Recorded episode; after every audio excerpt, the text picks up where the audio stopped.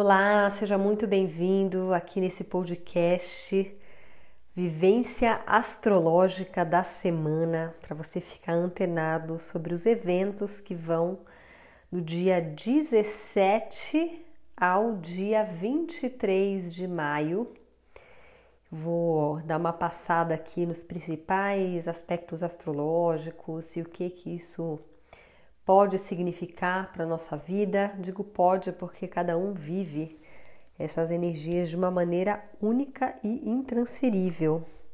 Talvez você não me conheça ainda, meu nome é Devaki, eu sou astroterapeuta, formada em psicologia, com mais de 30 anos de estudo de astrologia, e eu desenvolvi um método onde eu uni astrologia com psicologia e espiritualidade para te ajudar realmente estar sempre é, superando seus sabotadores internos para que você possa de fato viver a versão mais luminosa, seja do seu mapa astrológico, seja desses eventos que a gente recebe as influências dele, que eu estou sempre aqui, todo começo de semana, falando sobre o que está favorável, o que, que a gente precisa estar mais atento.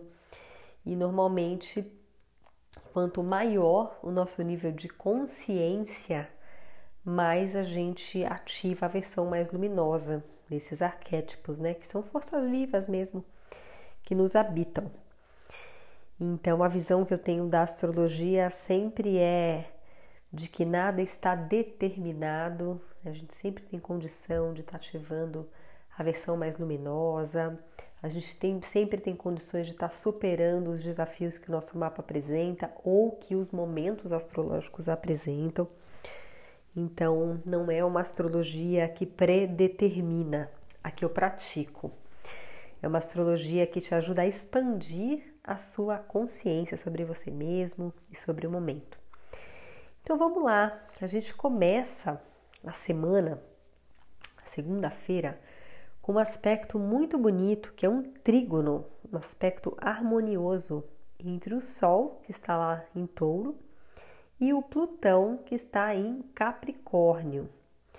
Esse aspecto acontece, o aspecto exato mesmo, acontece às 6h48 da manhã, mas na verdade a gente já começa a sentir os efeitos desse aspecto, às vezes até dois dias antes e dois dias depois.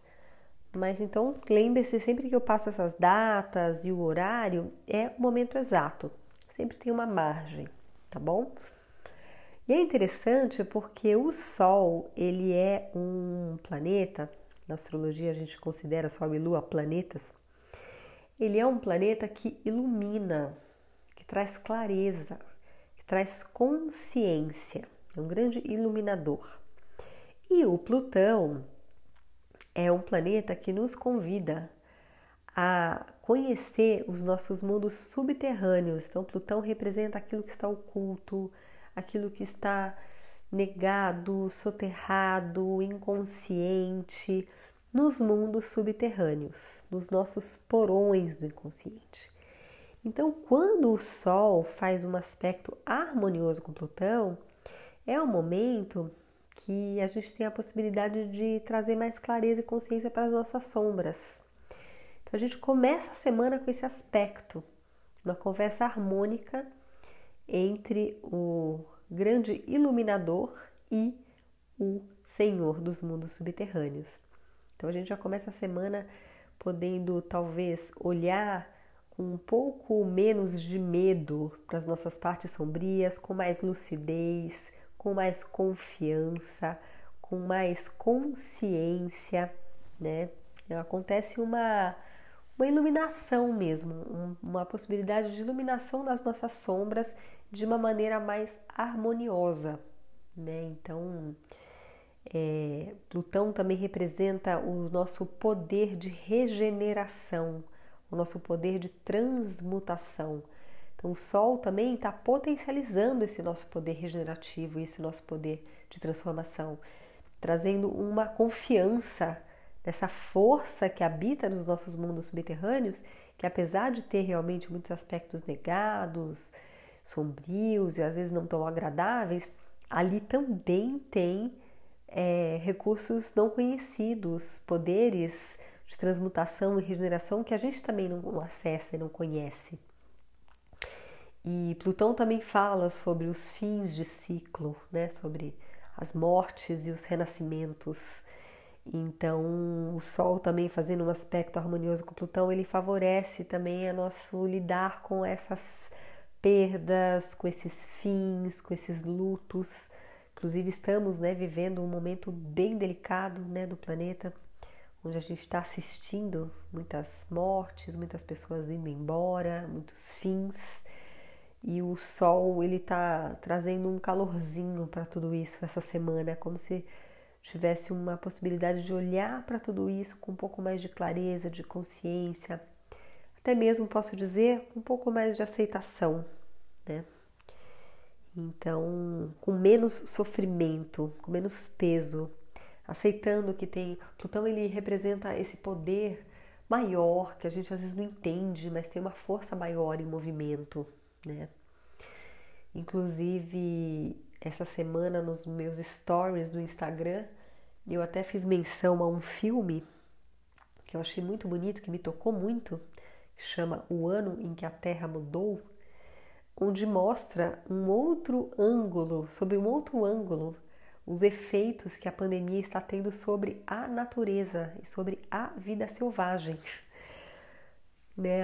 Simplesmente está acontecendo uma regeneração Muitos animais que estavam quase sendo extintos, eles estão renascendo, eles estão recuperando a força com a pandemia. Por quê? Porque como a gente está ficando mais em casa, a gente está é, poluindo menos as praias, poluindo menos os lugares onde tem natureza, a gente está gerando menos lixo, gerando menos lixo não, né? Gerando menos poluentes no ambiente, menos carros circulando, menos fábricas é, intoxicando o ambiente. Então, ficou muito claro para mim nesse, nesse documentário quanto a Terra, a Mãe Terra, está voltando a respirar com a pandemia. E é muito paradoxal, né? E nós, seres humanos, estamos morrendo por falta de ar. Então, eu achei interessante, porque ele dá uma outra perspectiva, né? Da gente entender mesmo tem uma força maior em movimento. Por mais horroroso que seja isso que a gente está passando, tem um poder maior que está causando tudo isso e que está purificando, limpando, regenerando o planeta. Infelizmente, teve que ser dessa forma, né? Porque a gente não estava conseguindo enxergar, não estava conseguindo encontrar outras formas de parar a nossa compulsão por ter, por né, destruindo ali os recursos da natureza. Então a natureza está se rebelando mesmo, é como se a gente fosse um vírus né, aqui na Terra e está sendo expulso. Né? Então eu sinto que essa conversa harmônica entre o Sol e Plutão é como se a gente pudesse é, flertar com essa sombra, mesmo com toda essa destrutividade que a gente está vendo, talvez sobre um outro ângulo, sobre um outro olhar, com outro nível de consciência, percebendo coisas que talvez a gente não estivesse percebendo. Recomendo esse filme, ele está na Apple TV.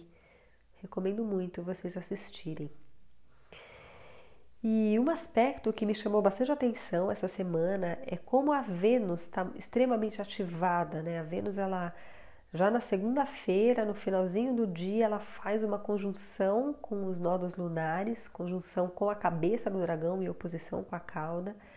Na terça, ela faz um trígono com o Quiron, e na quarta, ela faz um trígono, aliás, um sextil com o Quiron, e na quarta, um trígono com Saturno. E lembrando que a Vênus, ela é a regente dessa lunação que a gente está, né, no comecinho dela, né, ainda estamos na lua nova, né, na quarta-feira, só que a lua muda de fase, entra na fase crescente, então a gente ainda tem umas três semanas pela frente aí, sob essa lunação de touro, regida por Vênus, e a Vênus está fazendo conversas muito interessantes, né? É, essa conjunção da Vênus com o eixo nodal, ela ajuda a gente a abrir os caminhos em relação à nossa vida afetiva, à nossa vida financeira e principalmente em relação aos nossos valores, aquilo que a gente dá valor, que é o tema dessa alunação, né? Lembra que eu falei? Plante sementes daquilo que você considera que tem valor na sua vida. E aí essa conjunção da Vênus com a cabeça do dragão, que é um ponto de abertura de caminhos, de destino, de desenvolvimento espiritual, ela está ajudando né, a gente a abrir caminhos na direção daquilo que a gente valoriza. E o Quiron fazendo um sextil, que também é um aspecto harmonioso, ele está ajudando a gente a curar, curar feridas, curar desconexão com esse valor. E também a Vênus afetando o Quiron, ela também ajuda a gente a lidar com as nossas feridas e com as nossas dores de uma maneira mais amorosa, de uma maneira mais afetiva, de uma maneira mais doce. A Vênus ela sempre traz um conforto, ela traz um, um acolhimento, uma doçura. Então, esse aspecto ajuda a gente também a curar, curar feridas, curar feridas, curar dores, sofrimentos que estejam de alguma maneira nos desconectando do nosso valor. E o trígono com Saturno, que acontece um dia depois, na quarta-feira, bem no finalzinho do dia, quase 11 horas da noite, esse aspecto ele favorece muito que a gente se comprometa, que a gente assuma compromissos com os nossos valores, com aquilo que a gente quer reter, com aquilo que a gente quer construir. É uma conversa favorável, né? Então é uma conversa que muito benéfica mesmo entre esses dois, que ajuda mesmo nesse processo de estabilização, né? Então estabelecer a gente fica mais mais aberto a se comprometer mesmo, sabe? se comprometer com o nosso dinheiro, com aquilo que a gente quer construir materialmente, se comprometer nos nossos relacionamentos, tudo isso de uma forma mais madura, mais serena. Né? Ele traz esse aspecto, ele traz uma maturidade para as nossas escolhas. Né? E isso faz com que a gente sinta mais seguro de assumir compromissos. E isso vai estabilizando toda essa parte afetiva e material também. E aí, na quarta-feira, a gente tem também a mudança de fase da Lua, né? A Lua começa a ficar crescente a 29 graus de Leão, último grauzinho de Leão, não sei se vocês lembram, mas na lunação que a gente teve em Ares, a Lua também cresceu em Leão. E aí a gente está tendo uma segunda lunação de cresce em Leão. E achei interessante porque Leão, de uma certa forma, também traz essa energia, que é uma energia muito forte dessa alunação, que é o resgate da autoestima, né, do valor pessoal. Leão também traz muito essa energia da autoestima, porque o leão ele tem a ver com autenticidade, com espontaneidade, você confiando na sua singularidade, confiando naquilo que você tem de único, você gostando daquilo que você tem de único. E é bem interessante que é nessa energia que a gente vai crescer, que essa lua vai crescer. Então, crescendo o nosso gostar da gente mesmo, a nossa alegria, a nossa capacidade de ser criativo, de expressar nossa autenticidade, a nossa singularidade. Esse momento exato que a lua muda de fase na quarta-feira é às 16 horas e 14 minutos, tá bom? E aí na quinta-feira a gente tem a entrada do Sol no signo de Gêmeos. Bem interessante, porque assim é o momento mesmo, essa passagem de touro para Gêmeos é uma passagem que ela flexibiliza a gente, ela ajuda a gente a ficar mais adaptável. Né? Então eu sinto que agora, e já vai estar entrando, entrado na fase crescente da Lua, para que aquela semente que você plantou na, semente, na semana passada ela realmente cresça, fortaleça e dê frutos, talvez você precise fazer alguns ajustes, se adaptar, se flexibilizar, é, abrir sua mente, conhecer coisas novas, se abrir para o conhecimento, porque touro é um signo muito fixo e ele pode tender às vezes ao apego, à rigidez, a uma dificuldade de se abrir para o novo, se abrir para novas possibilidades. Mas a própria Vênus está em Gêmeos, né? a própria regente da lunação ela já está em Gêmeos, faz um tempinho já que ela está lá, e ela já está convidando a gente numa flexibilização. Aí com a entrada do Sol em Gêmeos isso fica mais forte ainda, tá bom? E aí a partir da entrada desse Sol em Gêmeos, a gente começa a ter então alguns encontros tensos entre planetas que estão em Gêmeos, nessa energia que é mais racional, que é mais mental, que é mais cognitiva, né? Com a energia daqueles planetas que estão em peixes, que são mais intuitivos, mais sensitivos e mais conectados com o mundo espiritual, sutil e imaterial, né? Porque na própria sexta-feira, esse Sol que entra em Gêmeos, ele já faz uma quadratura com Júpiter que está em Peixes, né? Então essa quadratura entre Gêmeos, Peixes, né? Mental e intuitivo, é, cabeça e coração.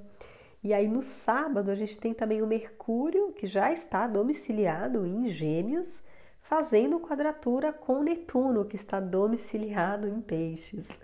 Né? Então, realmente, os dois muito potentes no seu próprio domicílio, cada um puxando numa direção. Então, são dias propícios para a gente procurar essa integração entre o nosso lado que é místico, que é conectado com a espiritualidade e buscar por essa conexão de uma maneira talvez incluindo mais é, o discernimento, a razão. Isso até me remete a um tema né, que tem rondado muito aqui é, no meu universo, é, até porque eu tô com várias ativações do meu Netuno e estou estudando muito o Netuno dentro de mim, né? O Netuno, que é o regente de peixes, ele, na versão distorcida dele, ele traz muito essa energia do auto-engano, né? da fé cega, da cegueira. Né? Então, às vezes, a gente sente algumas coisas em determinados lugares, grupos espirituais, você tem certas vivências, experiências que realmente né, abre o seu coração e você experimenta coisas que você se sente muito bem com aquilo, te conecta e, e às vezes falta ali um discernimento e você às vezes fica debitando aquela experiência ao líder do grupo, aí você acha que aquela pessoa é responsável pelo que você sentiu, aí você começa a idealizar aquela pessoa, colocá-la num pedestal, né? Então essas autoilusões, esse auto-engano, que às vezes a gente vai sendo dragado, e principalmente quando tá quando a gente faz parte de grupos que tá todo mundo ali, todo mundo às vezes venerando uma pessoa e achando ela o máximo, colocando ela no, no pedestal, aí se você olha de um outro jeito e você vê a sombra dessa pessoa, vê a humanidade dela, todo o grupo vai contra você e fala: "Não, você não pode, essa pessoa realmente ela tem o dom,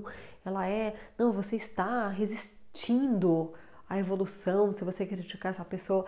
Então, às vezes, a gente perde um pouco, passa um pouco do ponto e perde um pouco o discernimento, que é o que Gêmeos traz. O discernimento, né? A capacidade de manter ali a sua razão, né? Ver o que, que é o que.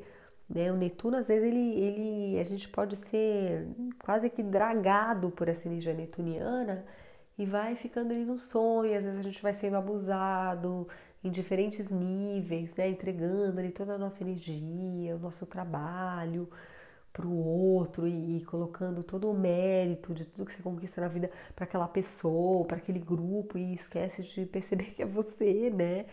Então é importante lembrar que por mais que muitas vezes a gente se eleve espiritualmente e grupos às vezes favorecem isso, são várias pessoas meditando juntas, orando juntas, pedindo juntas, isso tem uma força mesmo, essa força do coletivo existe mesmo. Né? Mas lembre-se que você vai nesses lugares por causa da sua, do seu próprio merecimento, da sua própria força, e por mais que você pode sim ser grato ao grupo, ou grato ao facilitador que está ali ajudando em tudo aquilo, é importante lembrar do seu mérito, né? que somos, estamos todos juntos, né, aqui nessa encarnação, tá todo mundo aqui aprendendo, tá todo mundo encarnado aqui porque tem os seus aprendizados, então todo mundo tem a sua sombra, a sua humanidade, ninguém é melhor do que ninguém. Mas algumas pessoas às vezes caminharam um pouco mais que as outras, mas, né, calma lá, né? Então, importante assim, eu sinto que talvez essa quadratura entre gêmeos peixes, ela ajude a trazer, né, esse discernimento. Então, fica essa esse recado aqui. E aí então o Saturno no domingo ele começa a se preparar para a retrogradação dele que vai acontecer na segunda-feira, dia 24. Mas no domingo ele já começa a estacionar, então a gente vai começar semana que vem já numa fase de revisão, mas aí eu vou deixar para entrar nisso na próxima semana, para não ficar muito longo aqui, né? Lembrando vocês que hoje hoje não, né, que eu tô gravando esse podcast no domingo, dessa vez já vou postar. Então lembrando que toda segunda-feira às 8 horas da noite eu estou ao vivo no meu Instagram e no meu YouTube para fazer a vivência astrológica da semana, onde eu abro, expando um pouco mais, plano um pouco mais sobre todos esses aspectos que eu falei agora, de uma maneira mais interativa, porque ali eu vou lendo os comentários, a gente conversa, a gente interage e sempre fecha com uma meditação para ajudar no ancoramento do observador interno, que essa é uma chave muito preciosa para que a gente possa ativar a versão mais luminosa de todos esses arquétipos que eu falo aqui, né? É o silêncio, é a meditação, é a autoobservação nos proporciona, nos possibilita que a gente ative a versão mais luminosa. Então eu gosto sempre de estar compartilhando esses momentos de silêncio, de meditação com vocês, tá bom? Então espero vocês na vivência astrológica da semana. Super beijo. Tchau, tchau.